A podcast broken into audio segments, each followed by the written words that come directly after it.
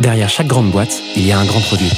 Derrière chaque grand produit, il y a des gens talentueux, passionnés et ambitieux. Oh, that's music to my ears. On les appelle Product Manager, CPO ou Product Leader. Oh, yes, yes. Quel que soit leur titre, ils ont tous la même mission. Devenir la clé de voûte de leur entreprise à la croisée du design, du business et de la tech pour créer les futurs produits indispensables de demain. Well, that's excellent. Clé de voûte, c'est le podcast des products pour les products. Chaque semaine, je te fais passer un moment aux côtés des meilleurs leaders du produit français. Avec une mission, te livrer tous leurs secrets, méthodes et apprentissages pour devenir toi aussi la clé de voûte de ton entreprise. You know what? I like that idea. Ce podcast est rendu possible par Stellar, un accompagnement que j'ai lancé pour aider les products qui veulent propulser leur carrière. Oh, what's gonna happen to me? Que tu réfléchisses à ta prochaine aventure ou que tu veuilles décupler ta progression, notre équipe et nos mentors sont à tes côtés et t'accompagnent à travers des programmes sur mesure. No. Viens les découvrir sur wearestellar.io ou via le lien en description de l'épisode. Je m'appelle Timothée Frein et bienvenue dans Clé de voûte. Aujourd'hui, j'ai le plaisir d'accueillir Émile Caram sur Clé de voûte. Émile fait partie de ces types ambitieux qui lancent une boîte dès leur sortie d'école et qui en font une réussite. En 2017, il cofonde GarantMe et décide naturellement de piloter le produit. Cinq ans plus tard, GarantMe compte 100 personnes, 9 millions d'ARR et a déjà opéré deux acquisitions. Dans cet épisode, on revient sur l'histoire d'Émile et son aventure entrepreneuriale. En deuxième partie, il nous explique concrètement comment passer de la vision à la stratégie produit avant de nous détailler comment il utilise le framework Horse avec son équipe. Je te laisse quelques secondes pour te préparer et je te souhaite une bonne écoute. Salut Émile, comment tu vas? Très bien, et toi? Ça va très bien. Je suis super content de t'accueillir sur Clé de voûte. Bienvenue. Merci, pareil, je suis très content d'être là. On avait euh, bossé un petit peu ensemble sur une édition de Product Inbox, ma newsletter, euh, en amont, mais pas eu l'occasion encore de parler. Donc, euh, bah, welcome. Trop bien de pouvoir se faire ça. Euh, toi, Émile, tu es actuellement le cofondateur et CPO de GarantMe. Raconte-nous un peu comment tu arrives dans le produit. On va vite comprendre d'ailleurs, je crois. Et qu'est-ce qui t'amène à, à arriver à ce stade au produit dans une boîte qui compte pas mal de monde avec des super, super euh, résultats. Euh, tu nous racontes un peu tout ça? Euh, du coup, euh, je suis arrivé dans le produit un peu, un peu par hasard. Donc, GarantMe, c'est une boîte qu'on a créée en sortant d'école avec mon associé Thomas. On s'était rencontrés pendant nos cours, nos cours à l'école. Donc, la deuxième partie de l'année, on, on était dans un master entrepreneurial. La deuxième partie de l'année, on devait, donc, pour valider l'année, se focaliser sur un projet de création d'entreprise. Et c'est un peu euh, par hasard qu'on s'est retrouvés à, à travailler ensemble. Le hasard fait bien les choses. Le hasard. Après, on, on l'a bien travaillé, ce, ce hasard, on, on y viendra. Mais du coup, euh, pour euh, accompagner ce projet de création d'entreprise, l'école mettait à disposition différents programmes. Et euh, à l'époque, il y avait euh, euh, l'opportunité de suivre dans la scolarité le programme de code, donc le bootcamp de code du, wagon, qui était financé par l'école. Donc, l'école c'est HEC. Donc j'ai sauté sur l'occasion parce que bah, se voir financer le wagon par, son école, bah, c'était une occasion en or pour moi. J'avais envie d'apprendre à coder, j'aime bien apprendre. Donc je me suis dit, let's go. Et je vais coder le prototype de, de l'idée sur laquelle on va travailler euh, avec Thomas. Pendant ce temps-là, Thomas, lui, euh, il, suivait un autre programme avec l'école 42, le Startup Launchpad. Et euh, donc chacun faisait son programme de son côté. Le soir, on mettait tout en commun. Donc tout au long de, ce process-là, on a pas mal changé d'idée. On était d'abord allé sur une idée d'un dossier locatif digitalisé. Puis on est, on est allé dans le tourisme médical. Puis on est retourné vers, vers l'immobilier.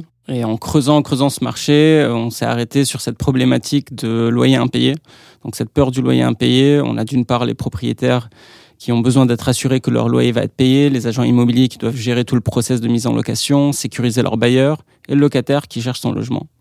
Donc, et c'est de là qu'est venue euh, l'idée euh, de GarantMe. Et à- en rétrospective, c'est donc cette problématique de garant, c'est quelque chose qui est assez assez évident une fois qu'on a trouvé qu'on a trouvé la problématique. Mais du coup, euh, le fait que j'avais fait le wagon, on arrivé en, en juin, donc à la fin du diplôme, on s'était donné une deadline avec Thomas. euh, on s'était dit euh, décembre 2000, euh, 2017, si on n'a rien, on arrête et on cherche un job.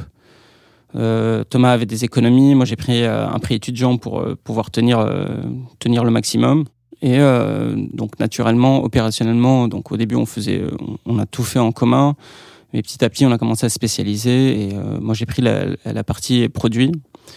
Et donc euh, cinq ans plus tard, donc j'ai pu faire un peu tous les métiers euh, du produit. Donc au début, euh, j'étais seul avec un, un développeur euh, freelance pour, euh, euh, créer le produit.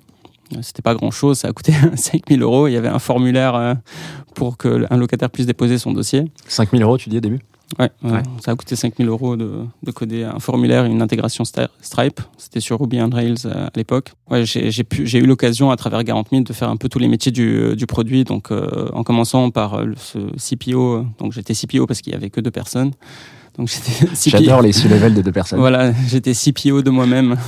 et, et du coup, euh, poste très opérationnel, donc avec euh, un dev euh, freelance, donc où là, euh, je faisais le Scrum, euh, le, le design, euh, les maquettes, euh, les specs. La seule chose qu'il y avait du Scrum, c'était que j'avais un, un board Trello. je, je, je pense pas que j'appliquais bien la méthode. Et euh, petit à petit, ça a évolué à un vrai rôle de CPO aujourd'hui où je, ne suis plus dans l'opérationnel euh, que s'il y a vraiment euh, des gros points bloquants. Je me focalise plus sur euh, euh, structurer l'équipe, euh, définir euh, la vision euh, produit, la stratégie, euh, faire le lien avec les objectifs de l'entreprise, m'assurer que les différents dé- départements euh, que, je gère arrivent à bien collaborer entre eux, motiver les équipes, recruter et euh, m'assurer qu'on a toujours le bon cap. Trop bien. Tu me donnes un peu une vue d'ensemble de Garant.me aujourd'hui. C'est quoi le, One Light Pitch, si tu veux le faire Et euh, à quoi ressemble la boîte euh, structurellement? Vous êtes combien? Comment ça s'est fait, etc. Donc euh, Garant.me, on est euh, une insurtech, donc on opère dans, le dans, le secteur de l'assurance et de l'immobilier. Donc on a créé une plateforme qui permet à l'agence immobilière de protéger le patrimoine de ses bailleurs, d'offrir la meilleure expérience de location à ses clients et de piloter la collecte du loyer. Donc euh, concrètement, ça veut dire quoi? On a pour apporter, euh, pour répondre à tous ces besoins, on a développé euh, une première solution qui est une solution de, qui nous permet de jouer le rôle de garant pour les locataires. Donc c'est une solution que le, le locataire achète, mais qui est prescrite par l'agent immobilier. Donc euh, je suis locataire, je cherche un logement, mais mon dossier ne correspond pas. L'agent immobilier que j'ai en face de moi va me proposer euh, de souscrire à Garant.me pour euh, qu'il joue, pour qu'on puisse jouer le rôle de garant pour ce locataire-là. Donc avec ce premier service, euh, on a lancé euh, l'activité. Donc premier client en janvier 2018. On a fini l'année avec euh, 1200 euh, logements couverts avec ce service de, garant. Euh, 2019, on a fait 6000 euh, locataires. On a pu couvrir euh, ces 6000 logements. 2020, 12 000. 2021, 22 000. Et 2022, on est passé à 60 000. Donc il y a eu des gros jumps. Et cette croissance-là, elle a été, euh, elle a été portée par, euh, notre, positionnement. Donc à la fois euh, des experts en assurance, on crée nous-mêmes l'expérience, on définit le produit d'assurance, son prix, ses, modalités de distribution, la stratégie de gestion d'un sinistre. Et notre positionnement B2B, donc on est partenaire des agents immobiliers, et c'est avec eux qu'on va venir fluidifier ce marché de l'immobilier. Donc ce positionnement a attiré la croissance et ensuite euh, ça nous a permis de diversifier l'offre. Donc euh, à ce service historique de garant vient s'ajouter un autre produit d'assurance qui est un produit de garantie loyer impayé qui dans ce cas-là est acheté par l'agence et qui ensuite le revend à ses propriétaires. Et une troisième solution qui est plus euh, tech, on va dire, qui est un logiciel qui permet aux agences immobilières de fluidifier euh, la collecte des pièces, euh, la, collecte des dossiers locatifs, euh, l'organisation et la planification des visites et toutes les interactions avec les locataires. Donc on, on leur met à disposition quatre modules au final, un module assurance, un module dossier locatif, un module agenda et un module CRM qui, leur, qui met entre leurs mains les fonctionnalités classiques d'un CRM. Donc à ce stade, c'est du multi-produit. Vous avez plein de produits différents et des personas différents en plus. Euh, c'est une boîte qui a 5 ans, si je comprends bien. C'est une boîte euh, qui a 5 ans. On fait aujourd'hui, euh, donc on a fini l'année euh, 2022 avec euh, 9 millions d'ARR. On est 100 personnes. Donc il y a donc structuré en différents départements. On a des opérations, les, les sales, le produit, donc avec tous les métiers, donc développeur, data, product management, product design, marketing. On a également des fonctions euh, finance et assurance. Et au product, vous êtes combien? Au product, on doit être une trentaine. Donc là, tu mets quoi dans le product? Tu mets PM, product designer, PM, product designer, tech support, marketing et euh, développeur. product marketing, j'imagine, du coup, quand tu dis marketing. ouais. Voilà, et on a un pôle marketing dans lequel il y a une partie euh, product marketing, effectivement. Trop bien. Donc toi, c'est comme ça que tu arrives product. En fait, tes euh, première expérience de product en tant que cofondateur. Qu'est-ce qui fait que tu te diriges euh, vers le produit plus que Thomas, du coup, ton cofondateur? Le, le fait que j'avais fait le wagon. C'est ça, ouais. Ça a été ça opérationnellement, puis euh, le, le besoin. Donc euh, au début, euh, ce qu'on faisait en commun, c'était la stratégie, les objectifs, la structuration de la boîte, les gros rendez-vous.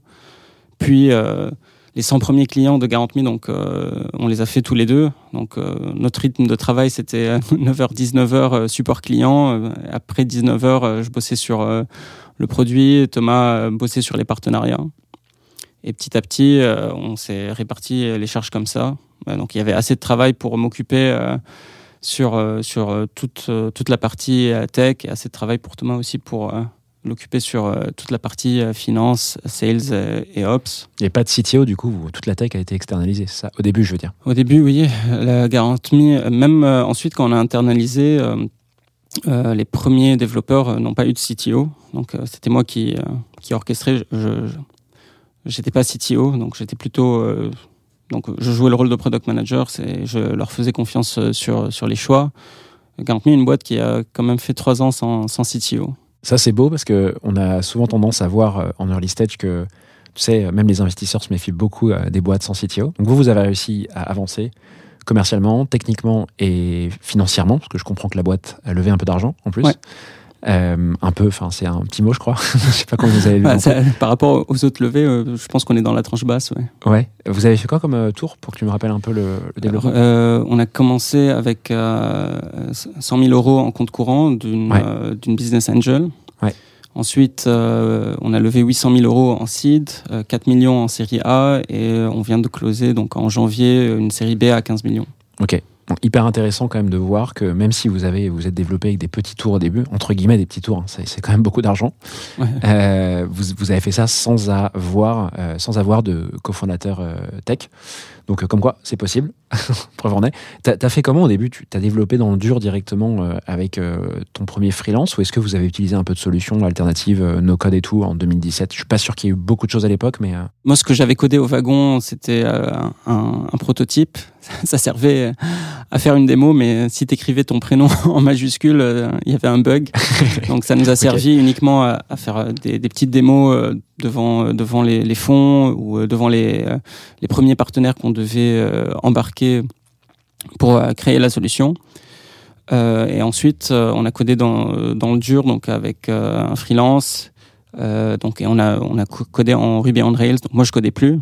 Je, je structurais le, donc je structurais le, travail et tout a été codé en dur en Ruby on Rails. À partir de quand tu codes? Est-ce que tu avais déjà du financement ou vous avez codé après avoir euh, eu du financement? Euh, donc euh, c'était avant, on a commencé, non, on a commencé après. On a commencé après, mais euh, Tu as réussi à convaincre des gens sur le prototype dont tu nous parlais, qui étaient même pas capables de faire des majuscules, là.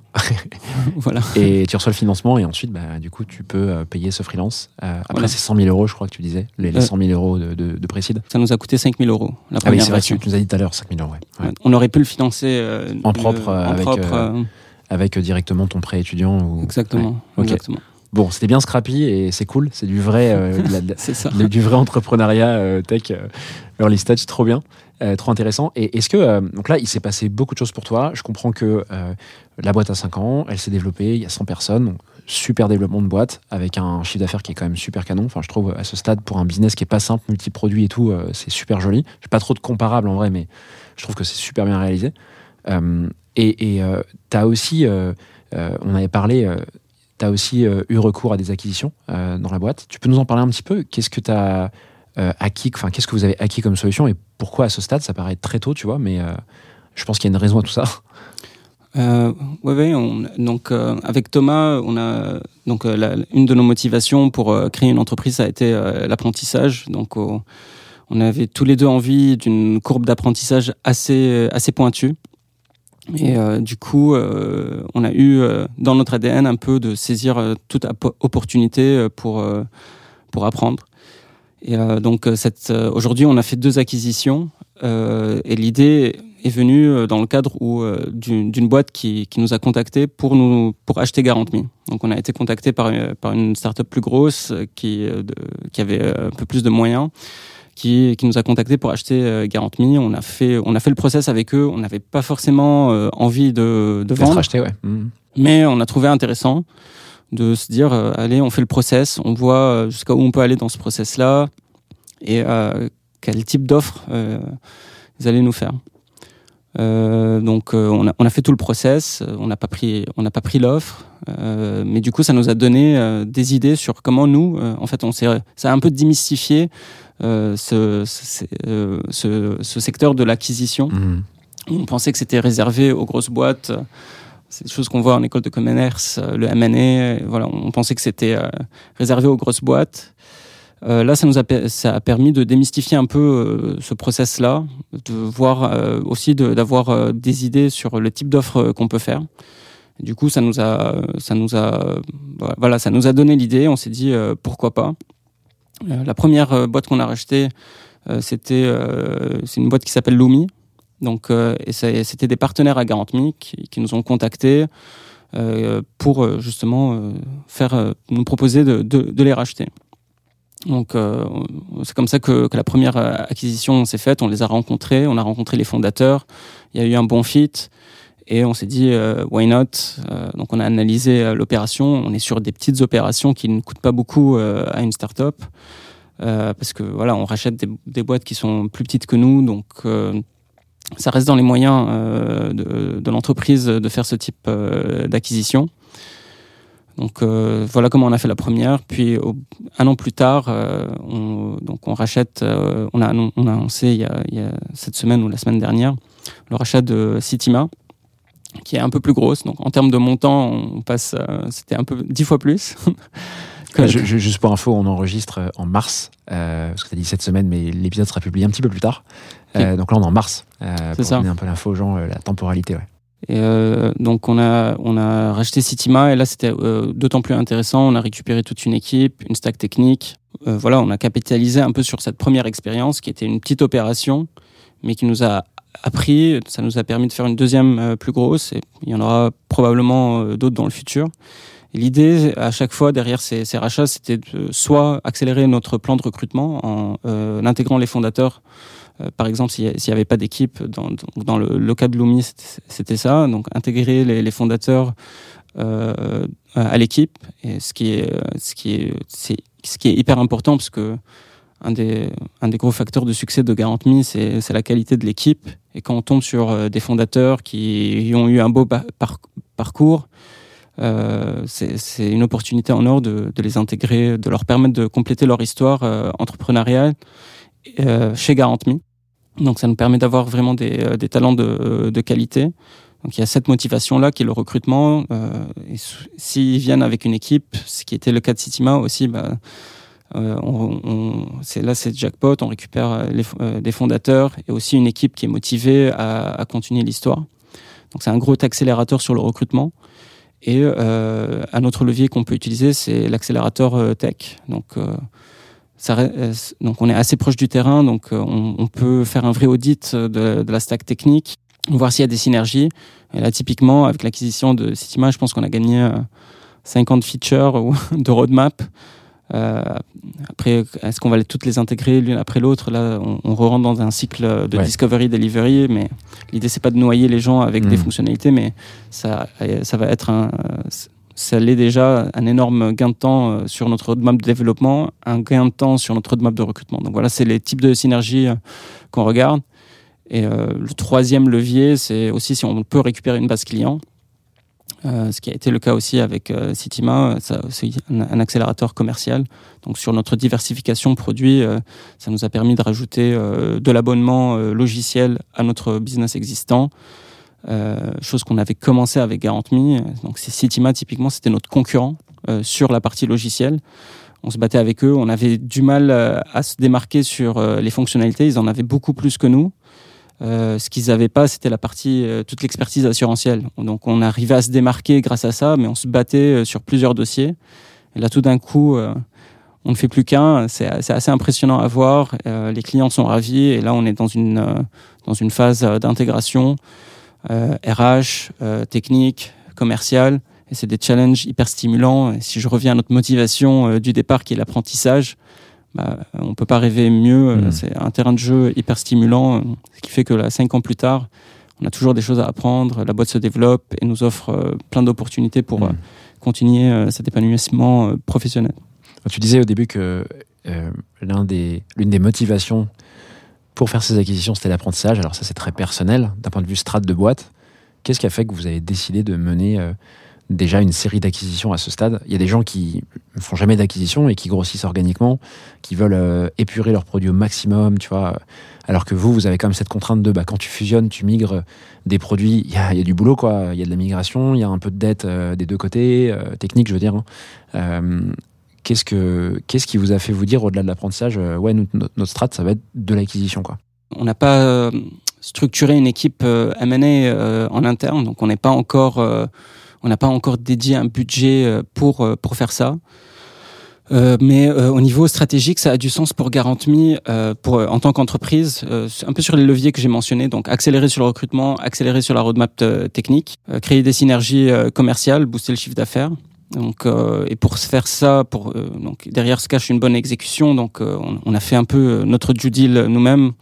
On a eu l'occasion de, de voir les investisseurs, les, les fonds qui investissent dans GarantMe faire ces due deals. La boîte qui voulait nous racheter a fait cette due deal là, donc on a juste copié euh, ces process là euh, pour euh, un peu évaluer ce que tu, mentionnais, la dette technique. Est-ce qu'on va est-ce que c'est un vrai accélérateur ou pas? Du coup, quand on fait derrière une acquisition, il se cache le screening de 7-8 boîtes. Donc, si, Lumi et Stima, c'était pas le- les premières boîtes qu'on a rencontrées et qu'on a décidé d'acheter. On en a rencontré une quinzaine. Et finalement, bah, ton process commence à être euh, bien, euh, bien rodé pour, euh, pour justement faire un peu ce, pour-contre et valider que c'est un accélérateur de, ton business plan. Et un dernier point qui peut aussi jouer dans la stratégie de la boîte, euh, GarantMe, les potentiels acquéreurs qui vont regarder GarantMe, ça va être soit des, grosses structures qui elles-mêmes font des acquisitions. Et euh, c'est un bon, c'est un signe positif de montrer que le management de GarantMe est capable de gérer euh, des acquisitions, même si elles sont petites. Mais voilà, le track record montre que voilà, on arrive de faire une première, une deuxième plus grosse, potentiellement une troisième. C'est aussi un bon signe sur la qualité de l'équipe. Donc euh, demain, si euh, des investisseurs ou des acheteurs potentiels vont regarder GarantMe, bah, ils ont, euh, ils peuvent voir un, un excellent produit et une team, une, une équipe euh, hyper solide, expérimentée, qui sait exécuter son plan, qui sait euh, trouver de la croissance euh, sur son marché, de la croissance externe euh, également. Toi, tu as vécu un peu le passage accéléré euh, de la formation, tu vois, euh, dans la formation d'un product. Euh, tu as commencé avec euh, du très opérationnel, avec très peu de guides. Tu t'es un peu formé comme ça. Et très vite, avec les levées, les recrutements, les acquisitions, bah, tu es passé à un stade de management. Je sais pas si aujourd'hui tu fais encore beaucoup euh, d'opérationnel. Euh, comment tu as fait Et puis, alors, euh, j'ouvre la parenthèse, mais en plus de ça, des acquisitions, donc en fait des sujets très strates, euh, où là, on va même au-delà de faire évoluer un produit. Il faut réfléchir un peu à ce qu'on disait à l'instant. Comment tu as fait pour rester à niveau et te former toujours et, rester quand même dans une position où bah, aujourd'hui tu es un peu leader euh, produit de la boîte? Tu as des PM sans doute expérimentés, avec plus d'expérience opérationnelle que toi, qui débarquent. Comment tu fais pour rester à niveau et, et pour euh, être hyper à l'aise dans ta position tu vois, actuelle? Alors, euh, il y a le, le travail et euh, principalement le travail. doute. Bien sûr, ouais. et euh, être bien entouré, euh, bien s'entourer. Donc euh, bien s'entourer, euh, bah, d'abord euh, mon associé, c'est une personne sur qui j'ai pu beaucoup m'appuyer pour euh, pour grandir. Ensuite, je me suis bien entouré, donc euh, j'ai fait en sorte de contacter des gens autour de moi ou, à- ou, ou solliciter de l'aide pour justement préparer l'étape d'après. Donc une des choses qui m'ont beaucoup aidé, c'est de parler euh, à des leaders produits qui étaient à un stade plus avancé que, que GarantMe pour essayer d'anticiper euh, l'étape d'après, m'inspirer un peu de, de ce qu'ils ont fait. Euh, donc j'ai pu faire ça pour quand, on a eu le challenge de, de mettre en place la discovery, de mettre en place des plans de carrière, de mettre des mots et des compétences derrière le management. Tout ça, c'est des choses sur lesquelles je me suis fait accompagner. Donc j'ai contacté des personnes, euh, j'ai même euh, suivi euh, des formations. Et Comme ensuite- quoi, par exemple, les formations Tu as, suivi quoi? Sur, euh, sur la Discovery, on a suivi une formation avec euh, Pierre Fournier sur, la, sur la Discovery. Ancien CPO de Mano Mano, pour les gens qui connaîtraient pas son prénom. Voilà, Pierre Fournier, CPO de Mano Mano, et qui a aussi euh, lancé euh, Will Academy, qui est une formation sur, qui est sur du coaching, comment devenir manager coach. Donc euh, j'ai suivi cette formation, je l'ai recommandée à mon associé euh, Thomas, Et ensuite, euh, donc là, en 2023, on a tout le management qui va la faire. Donc on a les heads, les managers, euh, les, les experts chez nous qui, qui vont suivre cette formation. Et euh, le disco la discovery, pareil. Donc euh, je l'ai faite. Ensuite, euh, je l'ai fait faire euh, à, à notre équipe produit pour justement m'assurer que les connaissances ne restent pas chez moi ou même au-delà de ça qu'on ait une, une culture commune donc et des compétences communes des points de repère euh, communs pour fluidifier un peu euh, cette collaboration Euh, je m'inspire aussi des, des lectures autour de moi donc sur la discovery on a beaucoup utilisé discovery discipline de, de Rémi Rémi Guyot donc L'ancien CPO de Blablacar, ouais, qui est actuellement Exactement. maintenant partenaire chez Tiga. c'est ça. Donc voilà, c'est un mix de bien s'entourer et qu'on, investir sur soi-même, donc que ce soit en formation, que ce soit en temps dédié à soi-même pour monter en compétences. Et puis euh, on apprend en, fa- en- en faisant, donc euh, on revient à cette courbe d'apprentissage. Euh, Ce qui permet de, ce qui me permet de, de rester à niveau, c'est aussi le fait que bah, le, je suis un rythme de, de, de niveau. Donc euh, je m'entraîne, j'entraîne mes compétences tous les jours, ce qui fait que cinq ans plus tard, le cumul fait que j'arrive à, à, à rester à la hauteur du poste. J'espère. Je te propose qu'on passe à la deuxième partie de ce podcast, qui est donc un challenge orga qu'on va aborder et détricoter ensemble. Est-ce que tu es prêt? Prêt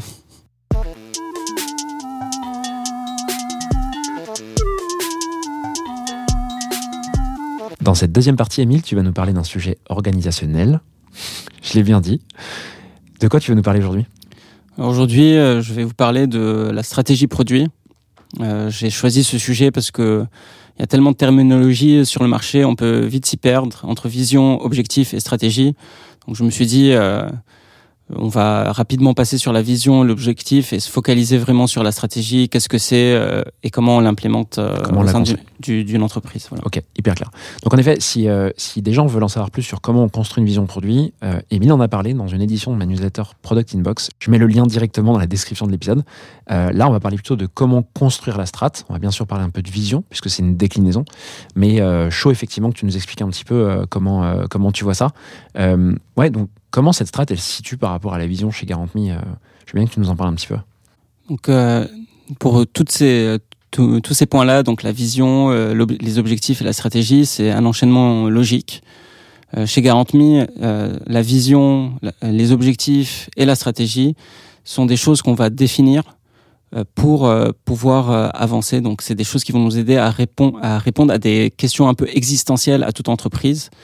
Euh, Donc, euh, la vision euh, a pour rôle de répondre à la question suivante, qui est comment un monde futur va bénéficier de notre entreprise. Donc, on se met d'un point de vue client, voir comment eux ils vont bénéficier de notre succès. Les objectifs, c'est au contraire, c'est tout l'inverse, c'est d'un point de vue égoïste. Comment nous, en tant qu'entreprise, on va bénéficier de notre succès.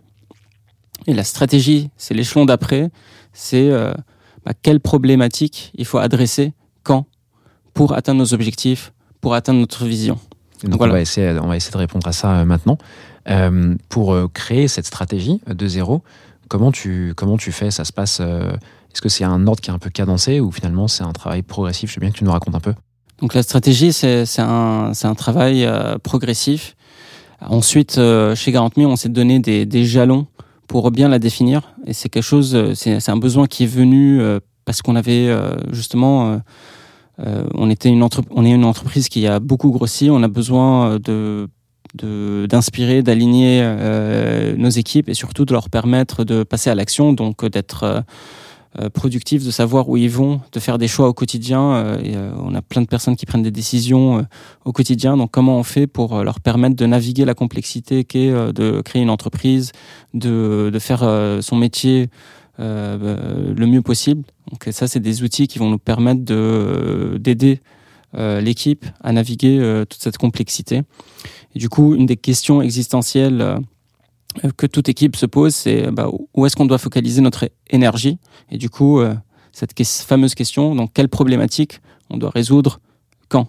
Donc, et chaque manager ou chaque euh, membre de l'équipe se pose cette question, euh, donc euh, chacun à son échelle, euh, pour, euh, pour voilà, atteindre euh, les objectifs de la journée, du mois, euh, du trimestre. Et du coup, chez GarantMe, on en a répondu à cette question au niveau de l'entreprise, où nous, euh, GarantMe, sur une période de temps donnée, quelles sont les problématiques auxquelles on doit, euh, on doit résoudre. Et euh, on va formuler une réponse euh, à cette question. Ok. Et comment tu fais ça concrètement? Alors, il y a, pour, euh, pour donner une bonne réponse, euh, c'est un peu comme, euh, comme les maths. Je ne sais pas si tout le monde se souvient de- des contrôles de maths, mais en gros, il y a une question qui est posée, il y a toute une démarche qui est rédigée, à la fin, on entoure la réponse. Donc, pour répondre à la question quel problème on doit résoudre quand, on va faire la même chose, on va suivre une méthodologie, et ensuite, on va rédiger une réponse qu'on va encadrer pour mettre en, en, avant devant tout le monde. La stratégie, c'est en fait la réponse à euh, cette fameuse question, c'est ça? C'est ça. Donc, euh, en regardant la stratégie de GarantMe, je sais répondre à la question quel est le problème, euh, quel problème on doit résoudre quand? Eh ben, let's go. Je veux que tu me déroules un petit peu cette méthode que vous avez appliquée pour répondre à cette fameuse question et entourer en rouge comme sur les contrôles de maths. voilà. Donc, euh, la méthode, euh, donc, euh, on peut suivre différentes méthodes. si vous tapez euh, stratégie produit en ligne, il y a plusieurs méthodes euh, qu'on peut appliquer. Mon conseil, c'est d'en choisir une, quoi qu'il arrive. C'est- jamais un, un choix, euh, un choix qui est, euh, qui est gravé dans le marbre. Euh, la seule chose que je, que je peux dire, c'est que la pire méthode, c'est de ne pas avoir de méthode. Du coup, euh, choisir une euh, en fonction de vos appétences, euh, et ça se choisit assez facilement. Il faut juste savoir si on, comprend la méthode et si on est capable de, la suivre. Donc moi, de mon côté, j'ai suivi un peu la, la méthode qui est décrite dans Empower de Marty Kagan, qui lui définit qua- quatre grosses ou cinq grosses thématiques qu'il faut regarder. Je suis cette méthode aussi parce que ça me permet de faire euh, trois choses, bah, de pas rester figé face à cette euh, question qui est compliquée. euh, donc on peut, c'est pas évident de répondre euh, à ça. Ça nécessite de faire des choix forts. C'est aussi un moyen pour moi de dérisquer ma réponse parce que j'ai pas la, la science innée, donc autant m'armer pour répondre à cette question-là et aussi pour provoquer de la collaboration. Donc je, si euh, le top management ou les fondateurs ou euh, un head ou un manager donc, euh, doit répondre à cette question, dans une boîte early stage, c'est le premier PM qui doit répondre à cette question. Ça pousse aussi, adopter une méthode pousse aussi à collaborer. Et ça va être hyper important pour la suite. Donc, quelle est cette méthode qui est décrite dans, dans Empower? Donc, c'est de s'appuyer sur quatre, quatre ou cinq grosses thématiques. Donc, de la data structurée, donc euh, qui est, euh, on va analyser le, marché. Donc, ça peut être de la data qui provient euh, du business plan qu'on a pu construire en école de commerce. Ça peut être de la data qu'on a dans notre propre base de données. Ça peut être une étude de marché. Donc, on va s'appuyer sur de la donnée quantitative, mais le quantitatif ne suffit pas. D'ailleurs, c'est une des, un des points qu'on a pu voir avec Pierre Fournier lors de sa formation, c'est commencer par le quali, par euh, les données qualitatives, donc euh, le contact avec le client, pour ensuite voir si c'est euh, un assez gros euh, sujet. Donc, on, on fait aussi euh, de l'analyse qualitative, donc en en restant proche des équipes via des rituels de management ou des sprint reviews ou euh, des, euh, des rituels, euh, des revues euh, commerciales. Donc tout ça, c'est de la donnée qualitative, des rencontres avec les clients. Donc euh, se plonger dans les discoveries euh, des PM, euh, aller déjeuner ou faire des démos, peut-être des webinars. Donc tout contact avec le client peut aider. Ça, ça te permet d'avoir de la donnée quali en permanence, quoi, en continu. De la, de la donnée qualitative en, en permanence. S'assurer euh, d'avoir des objectifs clairs. Et là, c'est de la collaboration avec le, le top management. Donc, euh, dans une petite structure, c'est avec une collaboration avec son fondateur, son conf- cofondateur.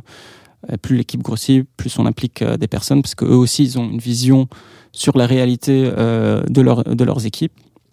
Une veille technologique qui permet de, de- d'identifier des technologies qui vont nous permettre de, soit d'innover, soit d'aller plus vite. Et euh, le, sa structure.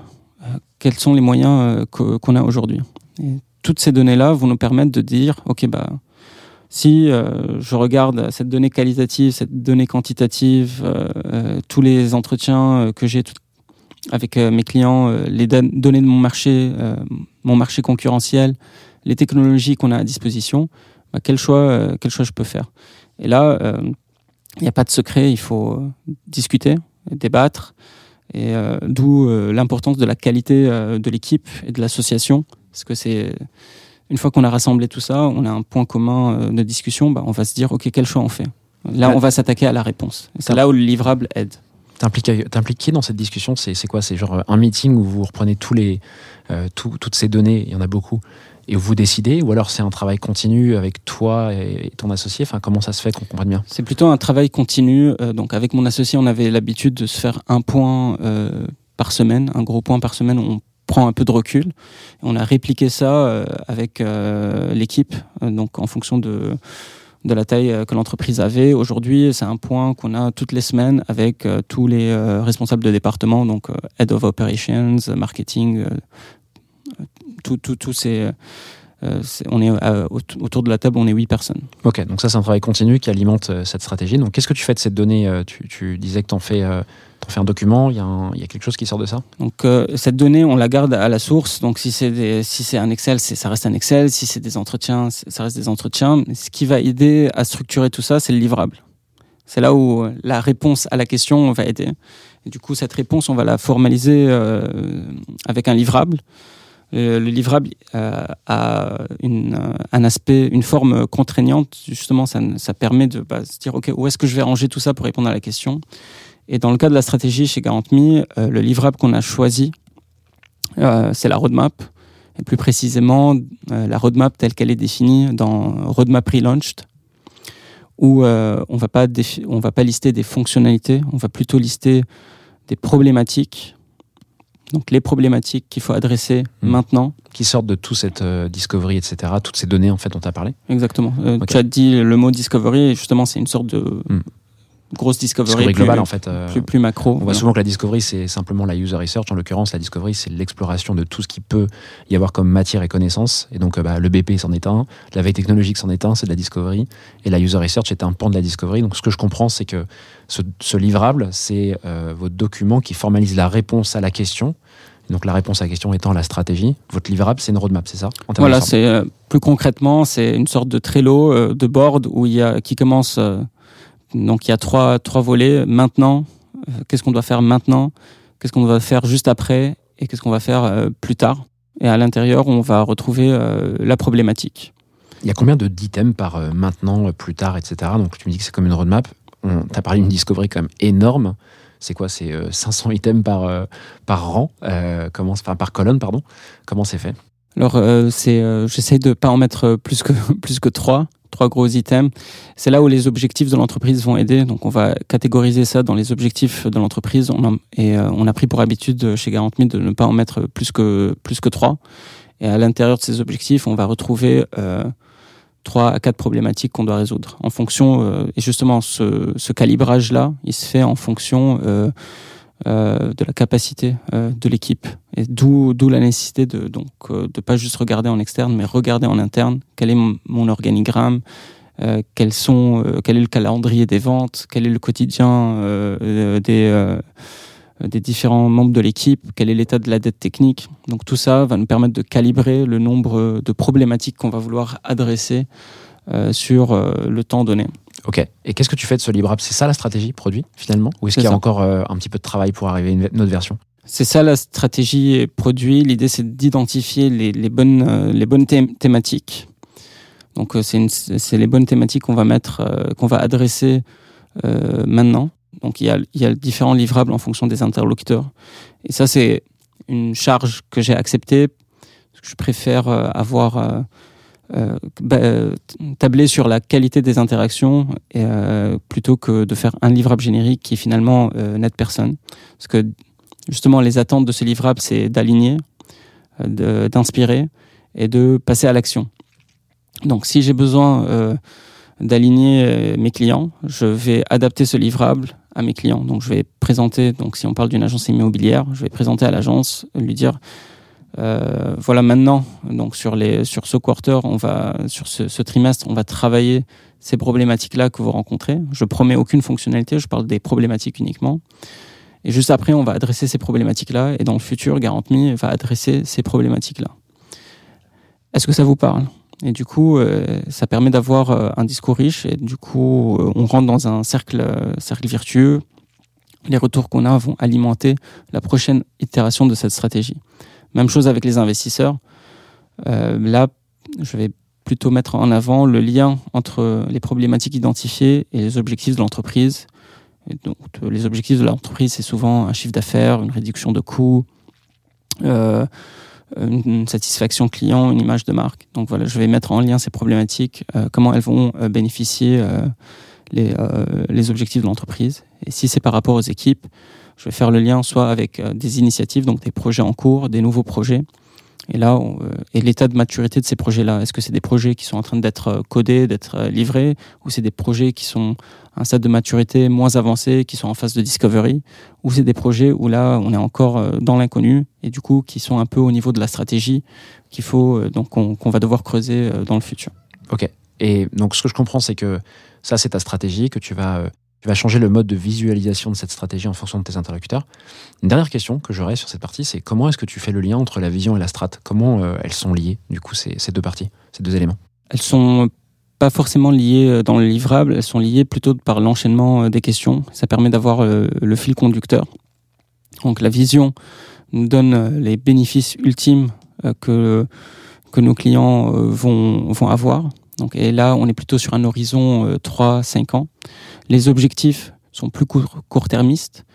Donc, c'est les objectifs de l'entreprise. Et là, on est sur des. Donc, chez Garantme, on est sur un jalon de euh, trimestriel. Donc, c'est quoi les objectifs du trimestre? Et la stratégie, du coup, va rentrer dans euh, dans euh, dans dans ce dans ce cet horizon temps. Et du coup, les, tout les, les problématiques qu'on va adresser, ça va être les problématiques qui concernent les objectifs du, du trimestre. Et ce qui vient plus tard, ça, ça, sortir, ça sort du trimestre. Trop bien. Bah, écoute, merci beaucoup pour ce passage. Tu vois, en un tout petit peu plus de 10 minutes, là, tu viens nous expliquer comment tu construis euh, une stratégie produit chez Garantme, hyper clair. Je te propose qu'on passe à la troisième partie du podcast, qui est l'open mic. Est-ce que tu es prêt? Prêt.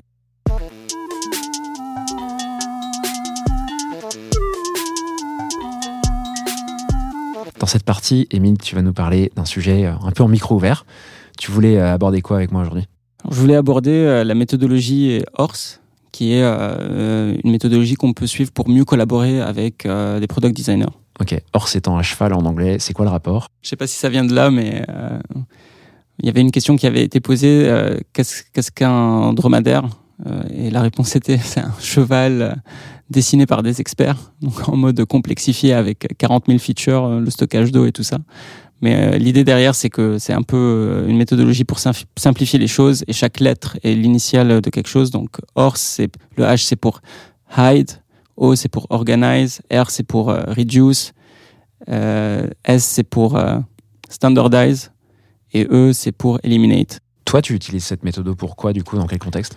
Donc, euh, donc comme, comme on l'a dit au début, j'ai été premier PM de ma propre entreprise. Donc j'ai dû, euh, tu l'as bien dit, j'ai recruté des personnes qui étaient plus compétentes que moi sur, euh, sur différents métiers, notamment le product design.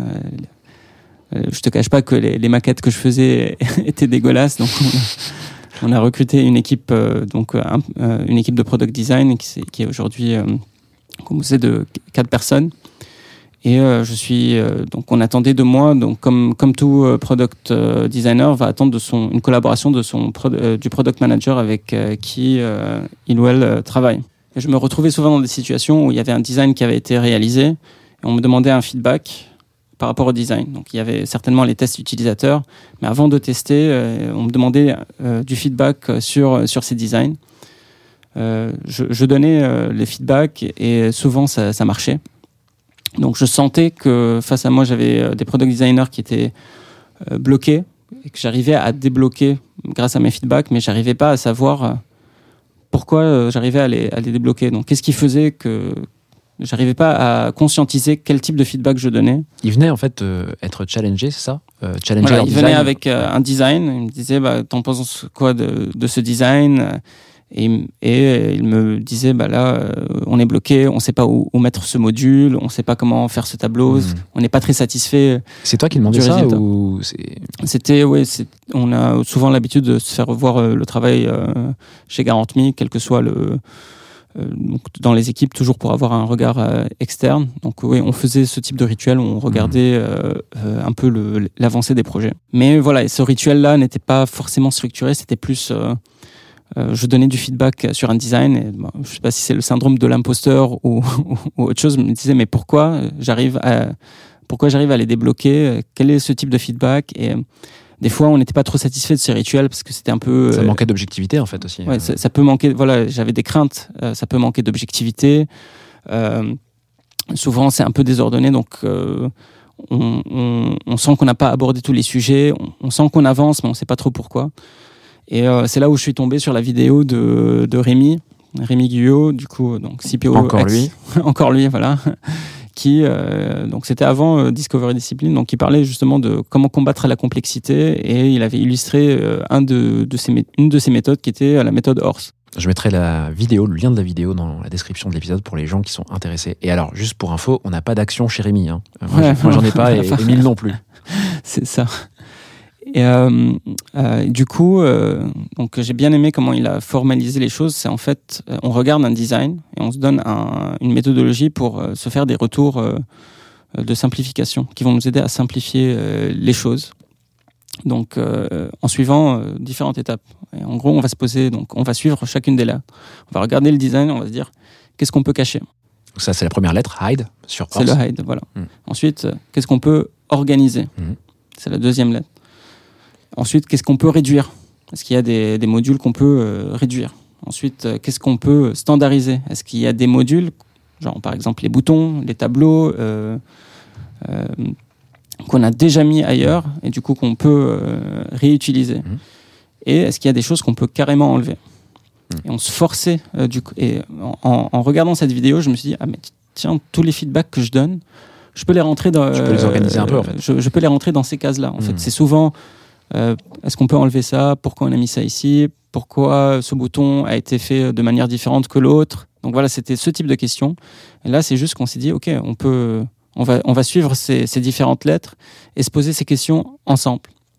Et ça a été, le résultat a été euh, assez surprenant parce que on arrivait, on, on a souvent des, les problématiques qu'on adresse sont complexes, donc souvent cette complexité peut se, refléter dans les designs qu'on sort. On sent qu'on a mis trop de qu'on a mis trop de choses ou que on sent qu'il y a quelque chose qui, qui, qui va pas. Et du coup, ce sentiment-là, on peut le concrétiser en se posant toutes ces questions. Et les avant-après sont assez impressionnants. Et du coup, ça nous permet de passer à l'étape d'après, qui est de faire tester ça aux utilisateurs pour remettre un peu d'objectivité. Ça- Tu avais un moyen en fait euh, très cadré de... et exhaustif en fait de pouvoir challenger avec tes designers euh, un, design, un prototype en particulier. Quoi. voilà. Ok, hyper clair. Et Trop c'est- bien. c'est un moyen de, sans être expert, de jouer euh, ce rôle de miroir, parce que souvent les réponses aux questions, c'était les product designers qui les trouvaient. Mhm. Moi, je posais juste les bonnes questions je- et je fournissais le cadre. Trop bien. Est-ce que tu as peut-être, euh, juste pour finir, une, un avant-après peut-être euh, d'un design que vous auriez, que vous avez euh, peut-être screené à cette époque-là? Euh, ouais, ouais, j'en ai. euh, on pourra les partager. euh. Trop bien, on les partagera également. Bah écoute, merci beaucoup Émile. Trop cool euh, ce sujet, on l'a fait en, en très rapide mais, euh, mais hyper intéressant de voir comment tu as utilisé ce framework qui est souvent utilisé par les designers eux-mêmes d'ailleurs, euh, pour ceux qui connaissent la méthode. Toi tu l'utilises dans une interaction avec quelqu'un, je trouve ça super pertinent. Euh, bravo pour ça, trop cool, bonne idée. Bah, c'est un peu l'idée des, des méthodologies, c'est créer cette collaboration. Trop cool, Émile. Merci beaucoup pour euh, tout ce que tu viens de nous, nous donner sur cette partie. Je te propose du coup qu'on termine le podcast avec les questions flash. Je te rappelle rapidement le principe. Je vais te poser quatre questions auxquelles il va falloir que tu me répondes le plus rapidement possible. Est-ce que tu es prêt? Prêt. Waouh, succinct. C'est parti. Quel est ton produit préféré? Google Calendar, Classique. Très classique. Pourquoi? Euh, c'est un peu euh, mon espace euh, qui me permet de, de rester zen. J'organise, euh, j'organise ma vie. Excellent. Comment est-ce que tu apprends et progresses dans ton quotidien de cofondateur et CPO du coup Euh, podcast, euh, documentaire, euh, vidéo, euh, Un en et particulier que tu peux citer là que, tu as bien aimé euh, récemment clé de voûte. Bah facile. Pas un autre J'écoute pas mal Saster. Qu'est-ce qui a été game changer en termes d'organisation dans ta boîte recruter des talents. C'était game changer de recruter des talents Ça change la vie de collaborer avec des personnes hyper compétentes. Et pour finir, quelle personne t'inspire le plus Euh, je m'inspire pas mal des sportifs. Donc euh, là, j'ai récemment c'était Tommy Caldwell qui fait de l'escalade. Lewis Hamilton sur la, sur la F1, Michael Jordan sur le basket. C'est beaucoup les documentaires que j'ai vus sur Netflix, mais Ça donne le m'inspire. peps, euh, Ouais, voilà, trop ça me donne le peps. Trop cool. Bah écoute, merci beaucoup, Émile, d'être venu. C'était vraiment trop, trop bien de t'accueillir euh, ici euh, dans le petit studio pour enregistrer ce podcast. Euh, J'espère vraiment qu'on aura l'occasion de, de se reparler à nouveau. On a euh, quelques trucs prévus, toi et moi. euh, euh, on tiendra tout le monde au courant, euh, euh, en particulier sur des histoires de, de contenu et d'events. Euh, donc, euh, bah, ravi de se revoir vite. Et puis, bah, je te souhaite une belle journée. Pareil, merci. Voilà, j'espère que cet épisode t'a plu. I have everything here. Si c'est le cas, tu peux me soutenir de deux façons. Laisser 5 étoiles sur Apple Podcast ou Spotify et un petit commentaire, ou partager cet épisode à une personne de ton entourage. Oh, yes, yes. Je te remercie vraiment pour tes retours. C'est grâce à toi que j'améliore Clé de voûte pour le rendre utile à ton quotidien. Darling, this trip's an inspiration. N'oublie pas, si tu réfléchis à ta prochaine aventure ou à décupler ta progression, nous avons l'accompagnement qu'il te faut sur wearestellar.io. Well, that's excellent. Je te donne rendez-vous la semaine prochaine pour un tout nouvel épisode riche en contenu actionnable. À très vite I'm so happy.